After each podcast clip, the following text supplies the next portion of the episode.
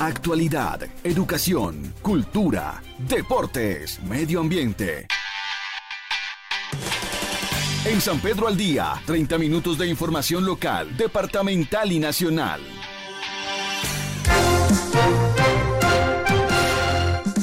Martes 17 de octubre del año 2023. Buenas tardes, bienvenidos a esta emisión central del noticiero San Pedro al día un recorrido de media hora por los principales hechos informativos a nivel local, departamental y nacional. En esta oportunidad estaremos compartiendo con ustedes recomendaciones importantes para verificar si fuimos eh, designados jurados de votación en estas elecciones territoriales que se aproximan. También estaremos hablando del Día Mundial de la Alimentación, consejos y recomendaciones desde el tema salud. Y por supuesto abordaremos otros temas del orden departamental y nacional que también inciden directamente en nuestra cotidianidad. Así que, los invitamos para que sigan conectados con los 88.4 y para que permanezcan bien informados. Saludamos también al equipo de trabajo Alejo Toro en la presentación Cristian Torrijos en redes sociales y quien les habla, Paola Arismendi, en la producción y presentación. En esta oportunidad, Cristian también nos acompaña en la asistencia técnica. Le enviamos un saludo caluroso a Sami Correa, nuestro compañero, que no nos puede acompañar hoy en San Pedro al día, pero mañana estará nuevamente con nosotros. Compañeros, buenas tardes. Buenas tardes, Paola, para usted, para nuestro equipo de trabajo y para nuestros oyentes. En San Pedro al Día le damos paso a los titulares. En San Pedro al Día, los titulares.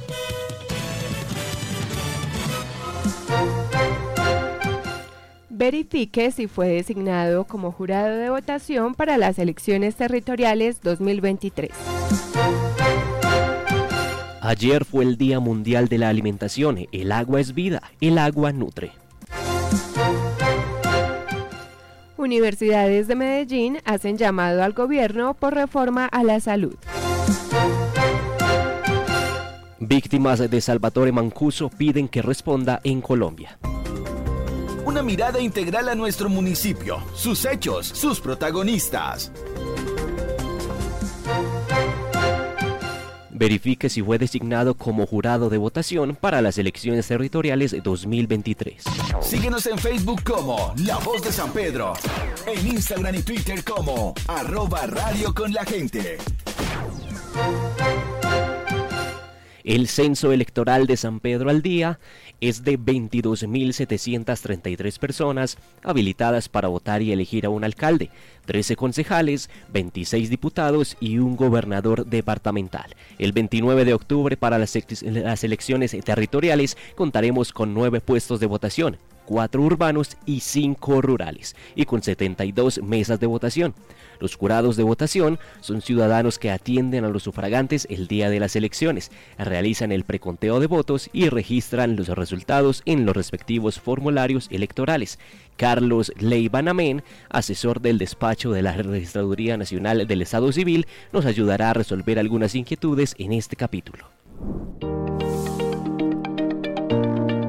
Bueno, un jurado de votación es un ciudadano que en representación de la sociedad civil se designa para que funja como jurado de votación en una mesa en unas elecciones eh, como las que vamos a tener el 29 de octubre de autoridades territoriales. Estos ciudadanos, en representación de esta sociedad civil, se designan por parte de instituciones educativas, entidades privadas, entidades públicas, directorios políticos, que allegan a las registradurías de todo el territorio nacional los listados de las personas, empleados, funcionarios, estudiantes, para que se haga un sorteo de estos ciudadanos que van a hacer los escrutinios de mesa en las más de 120 eh, mil mesas de votación que se van a instalar. Bueno, para saber si uno fue designado como jurado de votación, debe tener en cuenta el calendario electoral que expide la Registraduría Nacional del Estado Civil para cada certamen electoral. En el caso de las elecciones de autoridades territoriales del 29 de octubre, tenemos que tener en cuenta que 15 días calendario antes de la votación se harán los sorteos y publicación definitiva de los listados de esos ciudadanos que van a fungir como jurados de votación para esta elección. Después de esta fecha van a poder los ciudadanos acudir a las registradurías de todo el territorio nacional a verificar si ellos fueron designados. Adicionalmente hay una comunicación que se hace a estos eh, ciudadanos para que eh, sepan que deben prestar este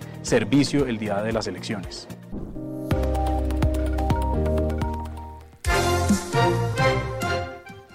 Pueden ser designados jurados de votación, funcionarios y empleados públicos, empleados de empresas privadas, estudiantes de educación superior mayores de 18 años, miembros de partidos y movimientos políticos.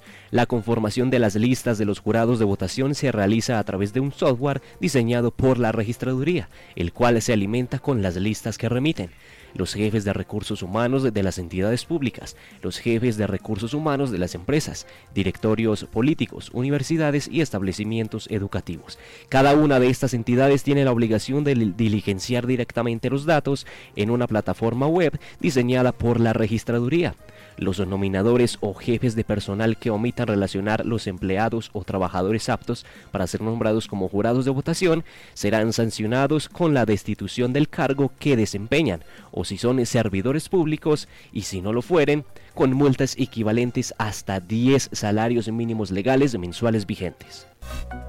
La registraduría solicita a las empresas, entidades, instituciones educativas públicas y privadas y agrupaciones políticas el listado de sus empleados, estudiantes y militantes que puedan ejercer como jurados de votación. Los registradores solicitarán a los llamados a postular que a través del enlace jurados2023.registraduría.gov.co consignen la información de los posibles jurados, reportando nombres completos, números de cédula, nivel educativo y dirección de domicilio, aclarando si es rural o urbano, número telefónico, email y filiación política.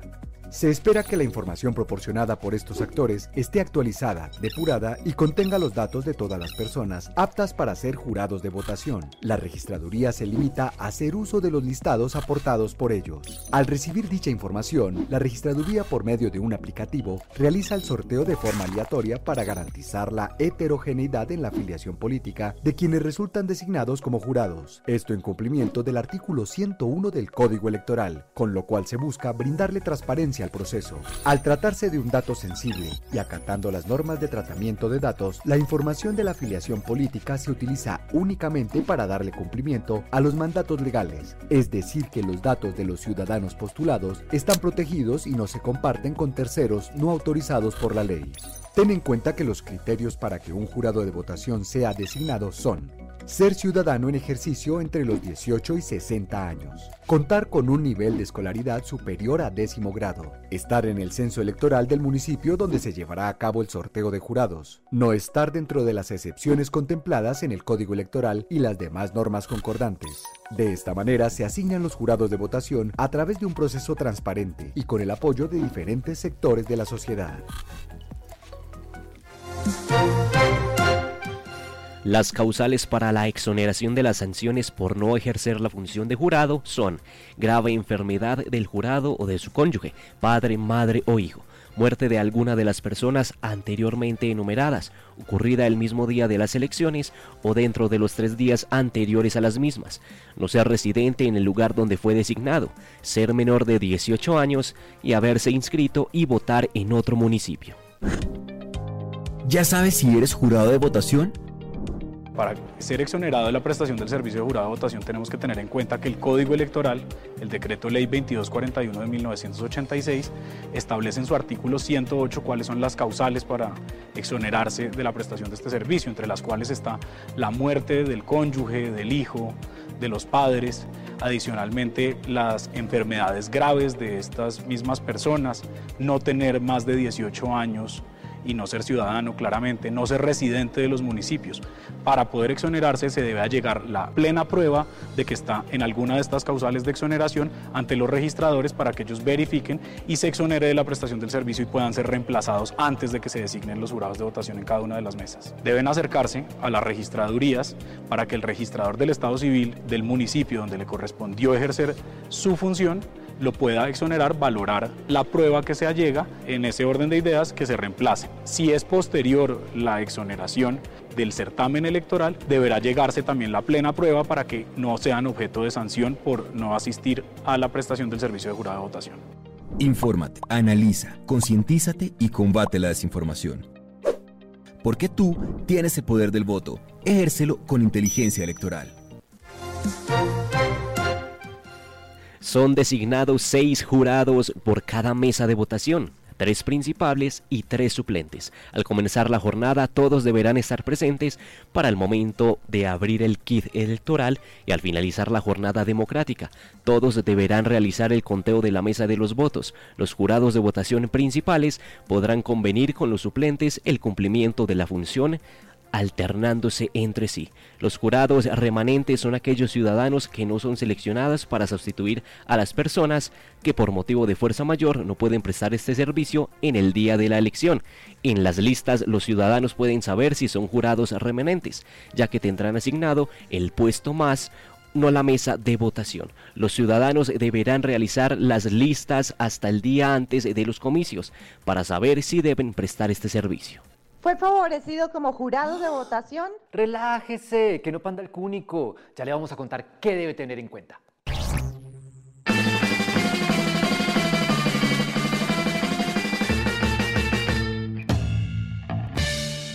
Primero, felicitaciones. Es un honor servirle a la patria como garante de la democracia.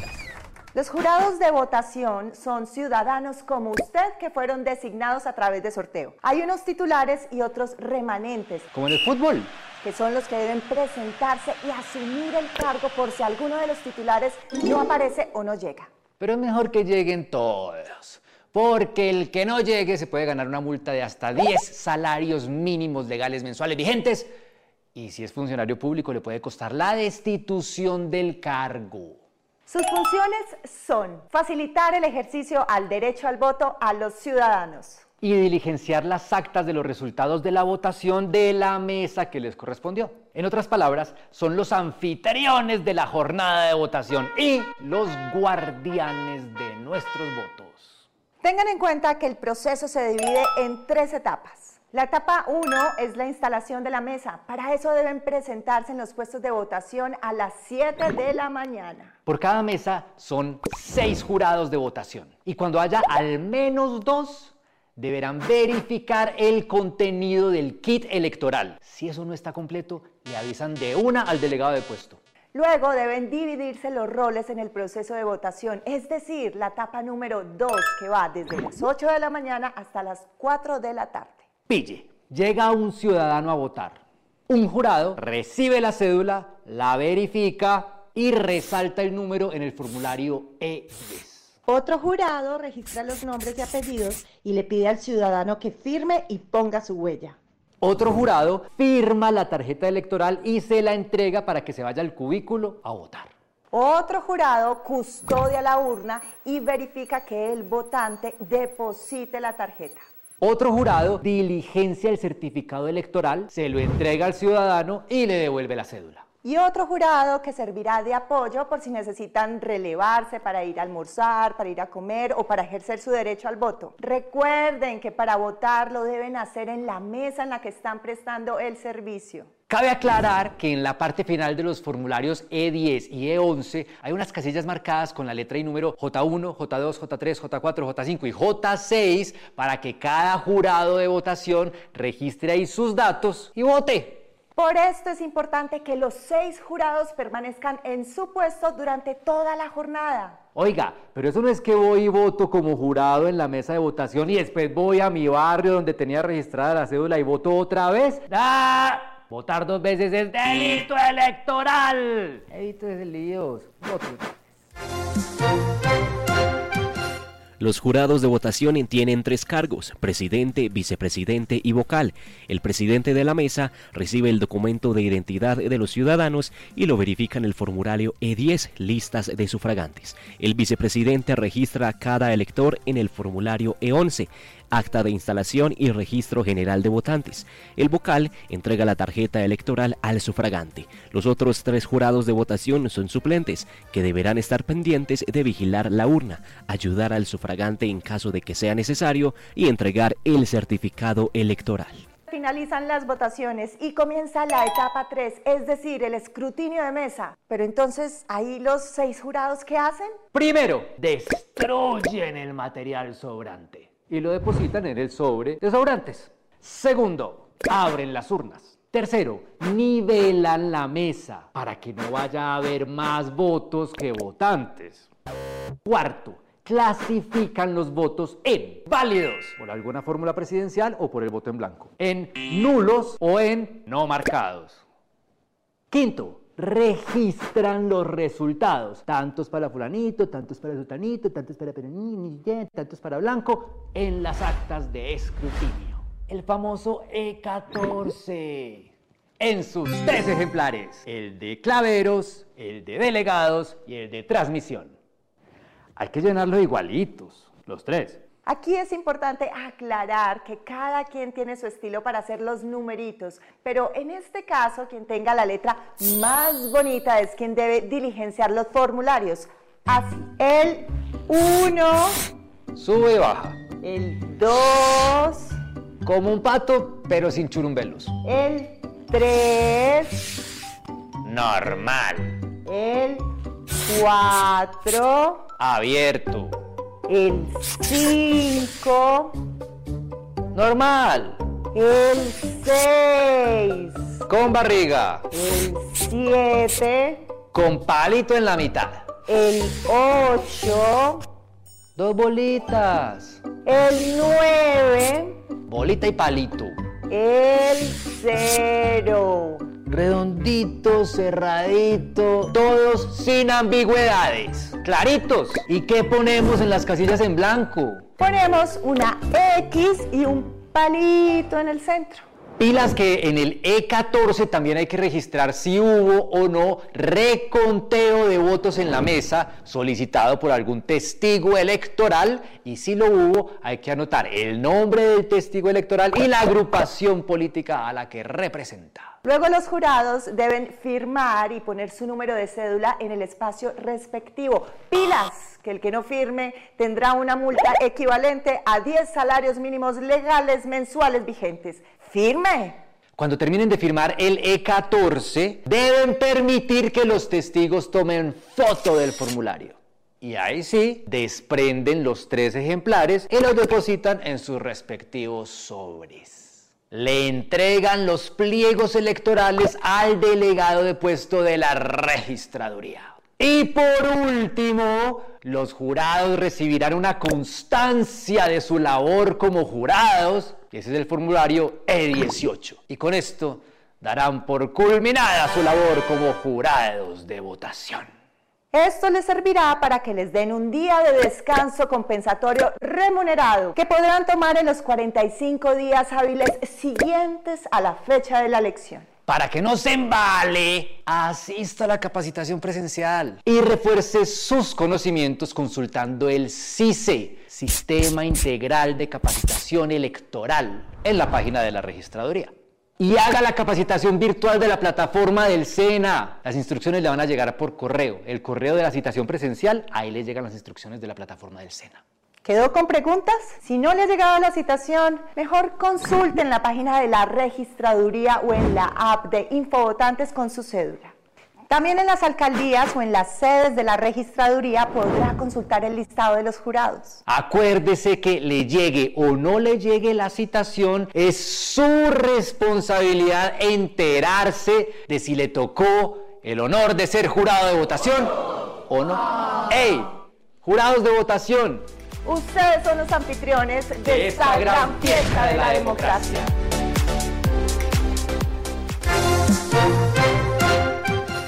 El no recibir comunicación no es una excusa para no prestar el servicio de jurado de votación. Las personas notificadas y que sin justa causa no concurran a desempeñar las funciones de jurado o las abandonen, se harán acreedoras a la deinstitución del cargo que desempeñan, si son servidores públicos, y si no lo son, a una multa equivalente hasta de 10 salarios mínimos legales vigentes. Los ciudadanos seleccionados como jurados de votación tienen derecho a un día de descanso compensatorio remunerado, que puede hacerse efectivo frente al espe- respectivo empleador dentro de los 45 días siguientes a la fecha de la elección. Una mirada integral a nuestro municipio, sus hechos, sus protagonistas. Ayer fue el Día Mundial de la Alimentación. El agua es vida, el agua nutre. bienestar y equilibrio, salud física y mental, hábitos de alimentación, recomendaciones prácticas, salud en San Pedro al Día. 16 de octubre, Día Mundial de la Alimentación. Cada 16 de octubre, desde el año 1979, se conmemora el Día Mundial de la Alimentación, una celebración promovida por la Organización de las Naciones Unidas para la Agricultura y la Alimentación, FAO, con el claro objetivo de disminuir el hambre en el mundo. Cada año, la FAO se centra en un lema para difundir la campaña del Día Mundial de la Alimentación. Se pide un esfuerzo para ser más sostenibles en nuestras acciones diarias, reduciendo el desperdicio de alimentos, creando conciencia acerca de una nutrición sana y equilibrada. Y todo ello con el objetivo de llegar al hambre cero y de proteger el medio ambiente. Te vamos a dar algunas recomendaciones. Evita el consumo de alimentos que contengan muchas calorías. Distribuye tus alimentos en cinco tiempos de comida. Tres comidas principales, desayuno, comida y cena. Y dos colaciones, una matutina y una vespertina. Sirve raciones pequeñas en platos pequeños. Esto con la finalidad de que la persona pueda apreciar un mayor volumen de alimentos en un menor tamaño. Incluye diariamente en tu alimentación verduras y frutas. Prefiere los cereales de tipo integral, tortilla, pan integral, pastas, galletas o avena, por su fuente de fibra. Evita alimentos donde se combinen los azúcares con las grasas, por ejemplo, pan dulce, helados, chocolates, pasteles y otros productos. En esta fecha y todos los días, tenemos que crear conciencia de la importancia de llevar a cabo una dieta saludable y aplicar hábitos para una mejor salud. Recuerda, tu salud es muy importante. El agua es esencial para la vida en la Tierra. Constituye más del 50% de nuestros cuerpos y cubre alrededor del 71% de la superficie del planeta. Solamente el 2.5% del agua es dulce, apta para beber, para la agricultura y para la mayoría de los usos industriales. El agua es una fuerza motriz para las personas, las economías y la naturaleza y conforma la base de nuestra alimentación. De hecho, la agricultura representa el 72% de las extracciones mundiales de agua dulce, pero como todos los recursos naturales, el agua dulce no es infinita. Nuestro planeta se llama Tierra, pero su superficie está compuesta en su mayor parte de agua. El agua fluye dentro de nosotros y es la fuerza motriz que une a toda la naturaleza. El agua es alimento, prosperidad, energía, vida. Durante siglos, el agua ha sido un elemento fundamental en nuestra alimentación. Sin embargo, demasiadas personas se quedan sin ella, mientras que las otras la dan por sentado la rápida urbanización, el crecimiento económico y de la población y el cambio climático están poniendo este valioso recurso bajo presión. Lo que comemos y cómo se produce repercute en la disponibilidad y calidad del agua. Transformando los sistemas alimentarios, podemos mejorar la eficiencia en el uso del agua y salvaguardar nuestros océanos y ríos. Juntos, cuidemos de nuestra agua y cultivemos un futuro sostenible. El agua es vida el agua nutre. El rápido crecimiento de la población, la urbanización, el desarrollo económico y el cambio climático están poniendo los recursos hídricos del planeta bajo un estrés cada vez mayor. Al mismo tiempo, los recursos de agua dulce por persona han disminuido un 20% en las últimas décadas y la disponibilidad y la calidad del agua se están deteriorando rápidamente debido a diseños de uso y gestión deficientes, sobre explotación de aguas subterráneas, contaminación y cambio climático. Corremos el riesgo de sobrecargar este recurso preciado hasta un punto de no retorno. Ya lo decíamos, somos 60, eh, 65% agua, pues ¿por qué? Porque forma gran parte de los tejidos en el cuerpo y no solo eso, eh, los propios huesos tienen agua, los órganos, los tejidos, es un elemento indispensable en la sangre, esto eh, no hay ninguna duda en ello, permite un, equilibrio electrolítico importantísimo en el cuerpo humano y quizás una de las que pues también eh, lo sentimos regularmente en la vida cotidiana, pues permite regular la temperatura corporal. Bueno, ¿cuánto es lo que hay que consumir de agua? Pues esto es muy, digamos, distinto en cada una de las personas. Todo depende en la etapa de vida que nosotros estemos. Es eh, más importante que tenga un consumo de agua, pues una persona que hace una actividad física importante, por ejemplo, un deportista que suda, que tiene un gasto energético importante, lo cual eh, conlleva a que exista esta necesidad de un consumo de agua, a diferencia de lo que puede tener de consumo de agua, pues una persona en un estado de vida normal, tirándole a sedentarios, ¿cuánto es lo que se recomienda? Hay diferentes eh, recomendaciones, ¿no? Hay quien lo pone desde el punto de vista de la ingesta calórica, hay quien lo pone desde el punto de vista del peso corporal, hay quien lo pone desde el punto de vista de la edad, pero quizás para no confundir a la población, pues habría que decir que la ingesta regular cotidiana del agua, eh, pues tendría que ser en función de la cantidad de kilocalorías que la gente consume. Si uno consume 2.000 kilocalorías, bueno, pues entonces estamos asumiendo que el consumo de agua deberían de ser sobre unos 2 litros de agua. El uso, la práctica común, estamos hablando de un litro y medio a dos litros y medio, todo dependiendo de diferentes características. Lo ideal, dos litros sería lo, lo más adecuado. Y también que no es a través de esta práctica que yo observo mucho en la población, el que la gente tiene que consumir el agua con una botella acompañada junto y estar tome y tome y tome agua. Usted, esta gente que lleva la botella y está tome y tome agua. El agua hay que tomarla cuando uno tiene sed. Por eso mismo existe esa característica en el, en el ser humano, el de, las, el, de poder eh, saber cuándo uno tiene sed. Y en ese momento hay que ingerir agua. No siempre uno siente la sed. Por ejemplo, los adultos mayores pierden esta capacidad de la sed, dice uno muchas veces ser un adulto mayor y se deshidrató. ¿Por qué se deshidrató? Porque no consume agua. ¿Por qué? Porque el organismo no se lo pide. Entonces el adulto mayor, en estos casos sobre todo, pues hay que estarlos hidratando. No es lo mismo tampoco la cantidad de agua que tiene que consumir un bebé. Pues un bebé que le queremos dar dos litros de agua, pues eso no es lo más factible. Ahora, eh, para concluir, que el agua no solo se consume a través de una botella eh, que uno lleva en mano, el agua se adquiere a través de los propios alimentos.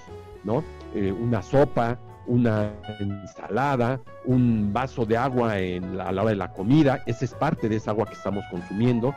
No lo aconsejo en la mayor medida, pero la bebida de aguas o de refrescos, por ejemplo, pues ahí hay agua incluida, no lo recomiendo por la gran cantidad de azúcares que contiene, pero eh, todo lo que consumimos prácticamente tiene un porcentaje de agua. Claro, hay alimentos con mayor porcentaje de agua que otros.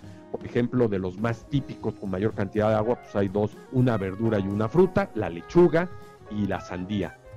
Y hay otros alimentos que aún uno pensando que no tienen agua, sí tienen un porcentaje de agua no alto, como puede ser el pan o las harinas. Entonces, pues prácticamente creo que con esto se engloba eh, estas características importantes sobre el agua. Hoy en día, 2.400 millones de personas viven en países sometidos a estrés hídrico. Muchos de ellos son pequeños agricultores que ya luchan para satisfacer sus necesidades diarias, especialmente las mujeres, los pueblos indígenas, los migrantes y los refugiados. La competencia por este recurso inestimable está aumentando a medida que la escasez de agua se convierte en una causa de conflicto cada vez mayor. San Pedro al día.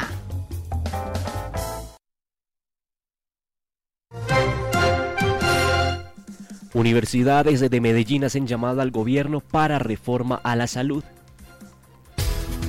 La actualidad departamental está en San Pedro al día. Los rectores de la Corporación Universitaria Lasallista, Universidad CES, Universidad EAFID, Universidad EIA, Universidad de Medellín, Universidad Nacional IC de Medellín y Universidad Pontificia Bolivariana firmaron una carta para que el gobierno nacional fortalezca el sistema de salud, tal y como se conoce en la actualidad la crítica situación actual de liquidez, el posible retroceso que impactaría la cobertura y la obligación del gobierno de garantizar la financiación sostenible de los servicios de salud son algunos de los llamados. Advierten que durante el primer semestre de 2023, cifras de la Superintendencia de Salud muestran que las EPS acumularon pérdidas cercanas a los 5.6 billones y la cartera en riesgo de las IPS registró niveles preocupantes. Finalizan asegurando que los desafíos actuales nos convocan a trabajar unidos por preservar y fortalecer el sistema de salud, con la intención de cuidar este patrimonio compartido y consolidar el camino de una atención en servicios de salud de calidad para todos los colombianos. Continuamos con nuestro recorrido por Antioquia. Recorrido. Gobierno estadounidense habla de posibles medidas frente al fenómeno migratorio. En lo corrido de 2023, según datos de la Defensoría del Pueblo, más de 413 mil personas han buscado cruzar la frontera entre Colombia y Panamá para continuar su ruta hacia Centro y Norteamérica sobre el panorama o radiografía actual que desde el norte del continente hacen sobre la migración, Blas Núñez Neto, subsecretario adjunto de Política Fronteriza y Migración del Departamento de Seguridad Nacional de los Estados Unidos, reconoció que tras su visita al Darién hace, hace pocas semanas, lo que se vive en esa zona es una verdadera crisis humanitaria. El funcionario recordó que se anunció la disposición de vuelos charter de, repatriación, especialmente con ciudadanos venezolanos que no cumplen las condiciones legales para estar en el territorio y que se estarán llevando a cabo en los próximos días.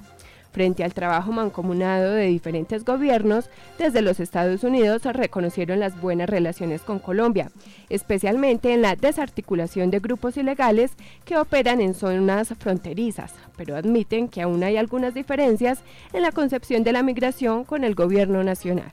En San Pedro al Día te informamos sobre los hechos que generan movimiento en nuestro país. Víctimas de Salvatore Mancuso piden que responda en Colombia. La información de interés en Colombia y su impacto en nuestro territorio. El Consejo de Estado estudiará si suspende el decreto que designó al ex jefe paramilitar de las AUC, Salvatore Mancuso, como gestor de paz, una decisión que generó diversas reacciones entre quienes piden que siga pagando su condena en los Estados Unidos pero un grueso número de familiares de las víctimas de este cabecilla de las Autodefensas Unidas de Colombia del bloque Catatumbo están preocupadas. A juicio de ellos, esto dilatará la entrega de información por parte de Mancuso. Piden que regrese al país, pero con una condición especial, ofrecer información que permita dar a conocer la ubicación de sus víctimas, entre ellos fosas comunes y datos de la frontera venezolana, que permitan esclarecer los casos que por años han permanecido sepultados en la línea divisoria. La información de interés en Colombia y su impacto en nuestro territorio. Contratos Express. Acusación formal contra exministra del Deporte será hasta 2024. El magistrado Ariel Augusto Torres de la Sala de Primera Instancia de la Corte Suprema programó la audiencia de acusación formal en contra de la exministra del Deporte María Isabel Urrutia para el 15 de febrero del año 2024 a las 3 y 30 de la tarde por el delito de contrato sin cumplimiento de requisitos legales. La exministra Urrutia va a juicio por haber firmado en horas de la noche y de manera express 104 contratos presuntamente de manera ilegal. El escrito de acusación de 37 páginas dice que entre el 2 y el 6 de marzo de 2023 esos 104 contratos fueron terminados de manera anticipada por motivos personales, aun cuando faltaban dos meses para su culminación. Sin embargo, esos 104 fueron también renovados hasta el 31 de diciembre de 2023. La defensa de Urrutia dice que ella no incurrió en ningún delito debido a que para ese momento la ley ya permitía que los contratos podían ser superiores a cuatro meses. Llegamos al final de nuestra emisión central de San Pedro al Día. Los invitamos como siempre para que continúen en sintonía, para que en la tarde a las 6.30 escuchen en diálogos de familia y de pareja. Los dejamos entonces con la reflexión de nuestro director Hernán Munera Vélez. Haz una pausa. En San Pedro al Día, recargamos tu alma. Reflexiones con Hernán Munera Vélez.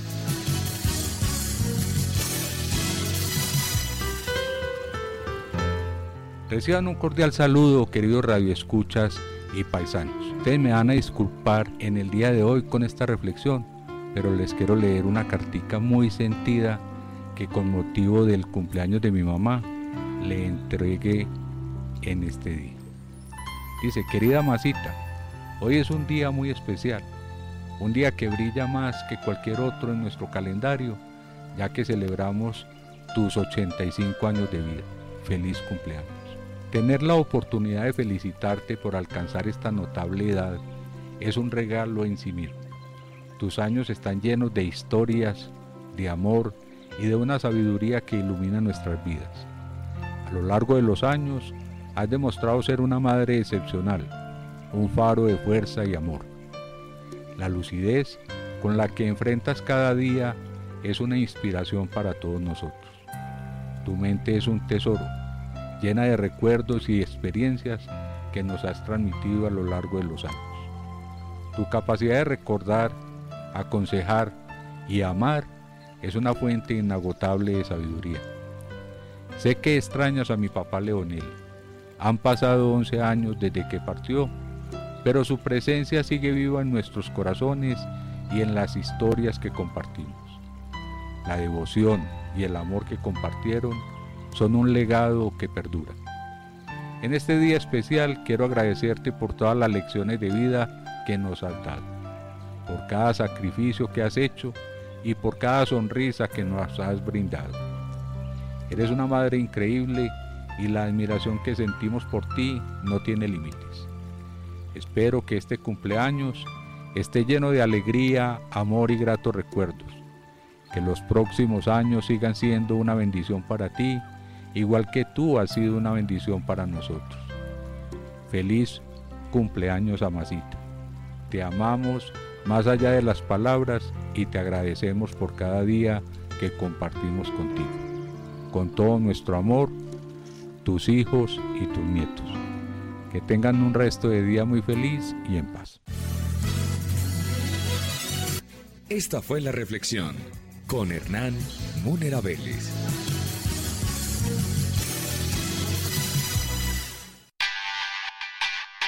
San Pedro al Día. Avance informativo 6 y 30 de la mañana. Emisión central 12 del mediodía. Repetición 11 y 30 de la noche. Escúchanos también en Spotify y nuestro sitio web www.lavozdesanpedro.com.